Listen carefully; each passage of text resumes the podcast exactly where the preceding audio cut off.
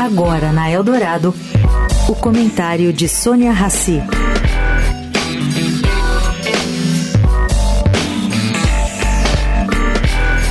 O novo PAC do governo federal não é visto assim com muito bons olhos pela iniciativa privada. Pelo que apurei ontem, muitos temem que ele repita o fracasso do programa de aceleração montado no segundo governo Lula e que se estendeu também no governo Dilma. Aliás, foi ele que levou Dilma a seu impeachment.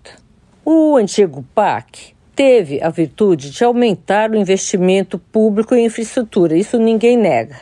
Mas essa ideia teve alguns percalços, alguns muitos erros que levaram a uma crise fiscal sem precedentes e aceleração da inflação. O desequilíbrio fiscal e monetário atravessaram os tempos e seus efeitos estão aí hoje. Nada positivos. Bom, o correto é vamos aguardar para saber se esses projetos, projetos novos ou não, vão trazer algo de inédito, inovador, capaz de reverter os estragos causados lá atrás. Sônia Raci, para a Rádio Eldorado.